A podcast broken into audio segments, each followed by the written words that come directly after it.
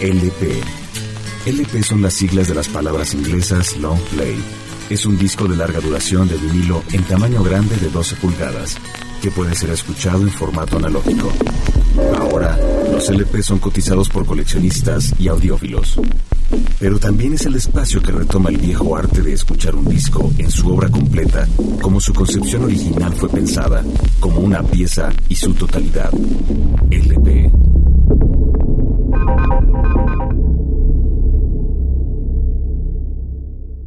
Kraftwerk, The Man Machine, Kling Klang, 1978.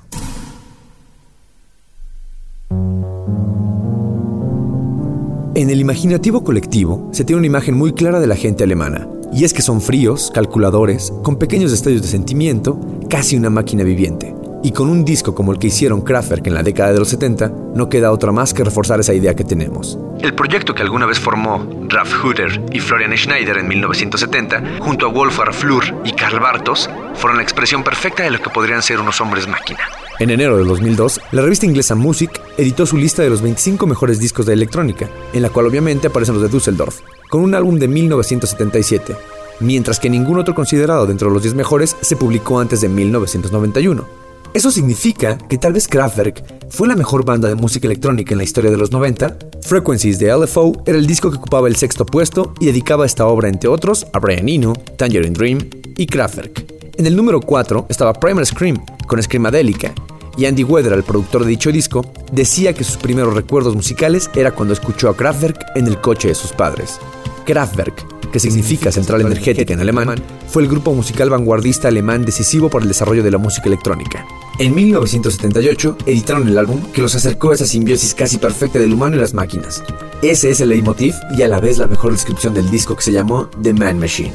El track inicial es Robots, donde hace referencia a los avances tecnológicos en robótica y cómo los humanos pueden usar robots a su antojo. Por cierto, en sus conciertos suelen ser reemplazados por robots reales para este tema. The Robots.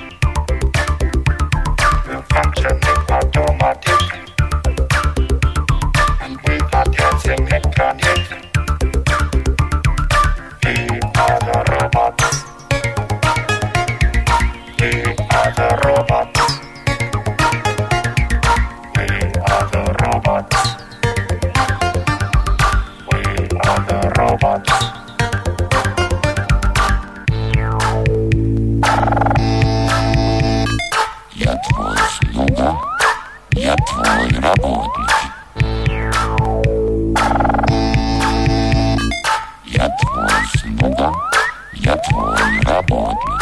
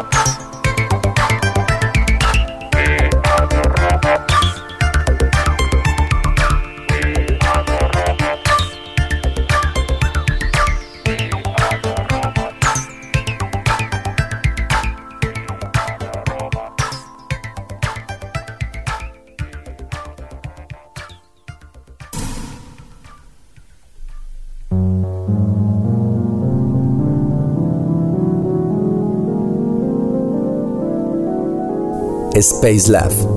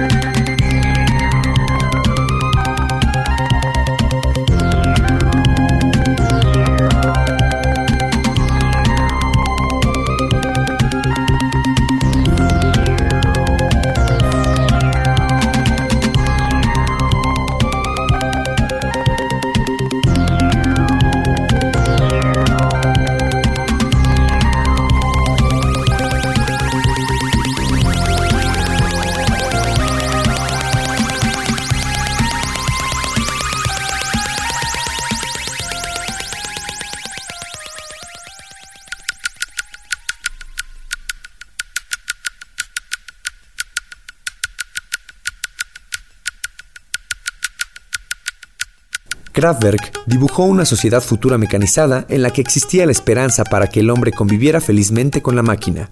Ellos le dieron un alma a la estética de robots con una imagen neoclásica, casi, de postal alemana de los años 50, aunque en el fondo tuvieran la vista puesta en las arquitecturas y organizaciones sociales de film de Fritz Lang, Metrópolis.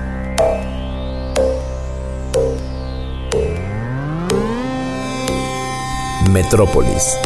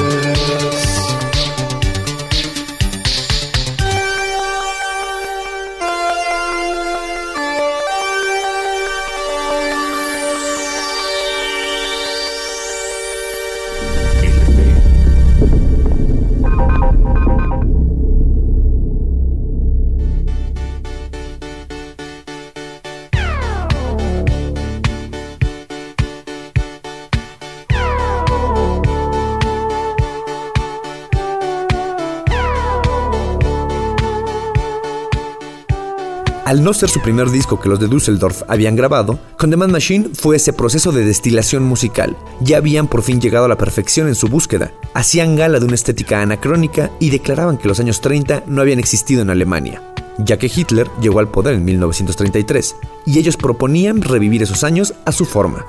Cualquier compositor pop soñaría con publicar un álbum como The Man Machine, que contuviera canciones como The Robots, Neon Lights o The Model, la primera efectiva y pegadiza, la segunda evocadora, pero la tercera era evocadoramente pegadiza. The Model fue la grabación más exitosa de Kraftwerk en el Reino Unido, donde llegó a alcanzar el puesto número uno, que originalmente fue lanzado como lado B de la canción Computer Love, siendo tal vez la semilla para lo que después sería el synth pop y el pop electrónico de los 80. Versiones a The Model existen por montón, desde la mirada contemporánea del violinista rumano Alexander Balanescu, pasando por el sonido rasposo de Steve Albini en Big Black, que se dio el lujo de hacer una ácida y cortante versión.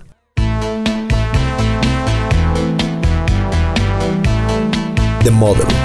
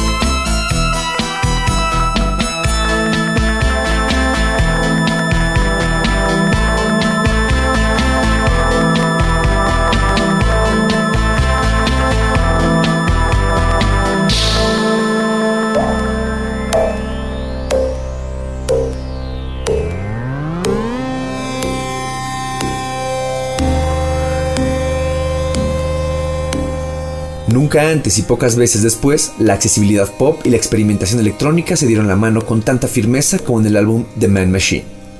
Aunque la importancia de Kraftwerk no se limitó en el ámbito del reconocimiento musical, dotaban de un concepto a cada lanzamiento que hacían, así que esto los convertía en un grupo conceptual. La portada de Man Machine es en la que se ven los cuatro Kraftwerk en fila y de perfil. Diseñada por Emil Schult, quien se inspiró en los diseños del constructivista ruso Elisinski. Otro gran clásico del disco es Neon Lights, que trata de la panorámica de una ciudad futurista llena de luces. Neon Lights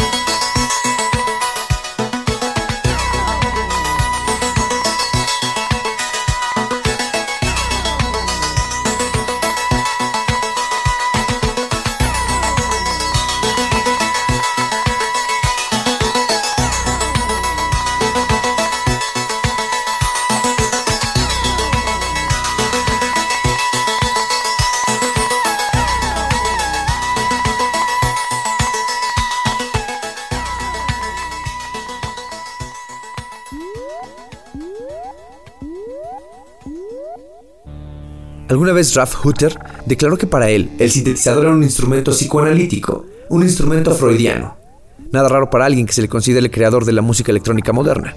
En los créditos de la seminal recopilación Artificial Intelligence que editó Warp Records en 1992, el dueño de la disquera, el Dr. Alex Patterson, reconocía a Ralph Hutter y a Florian Schneider entre sus dos primeras influencias. En esos mismos créditos, Richie Houghton y Richard D. James, mejor conocido como FX Twin, lo citaban en la misma categoría. En la película de Big Lebowski de los hermanos Cohen, representan una banda llamada Autobahn, con cuatro miembros vestidos de negro y rojo, siendo esta una clarísima referencia a los de Düsseldorf.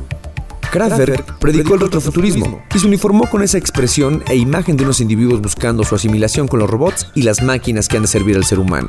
Ellos eran donde las máquinas se empañaban de emoción por primera vez. Hay muy pocos artistas que se podrían aclamar el haber revolucionado la música popular por completo. Algunos de ellos serían Louis Armstrong, James Brown, Bob Dylan, The Beatles y Kraftwerk. The Man Machine.